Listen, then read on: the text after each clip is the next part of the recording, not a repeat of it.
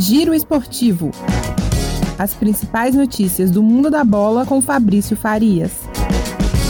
Salve, salve, meu caro ouvinte, minha cara ouvinte do nosso Giro Esportivo. Mais uma quarta-feira de futebol e dessa vez o destaque vai para a finalíssima da Copa do Brasil. Jogo de volta no Maracanã às 9h45 da noite. Flamengo e Corinthians decidem a edição deste ano do torneio e aí teremos o mais novo tetracampeão da Copa do Brasil, já que as duas equipes possuem três títulos cada em sua galeria. Então essas duas equipes aí, uma delas vai poder aí empatar com o Palmeiras, sendo aí mais um tetra campeão da competição do torneio, que é o mata-mata mais amado do futebol brasileiro e vale vaga na Copa Libertadores do ano que vem. No primeiro confronto, semana passada, você se lembra, 0 a 0 lá em São Paulo e agora no Maracanã, quem vencer leva o título. Em caso de empate, teremos a decisão por pênaltis. É um confronto realmente que promete bastante. Duas grandes equipes com duas grandes torcidas no principal palco do futebol brasileiro. É certeza de muita emoção na noite de hoje e a gente volta na semana que vem com mais um giro esportivo de Belo Horizonte para a Rádio Brasil de Fato, Fabrício Farias.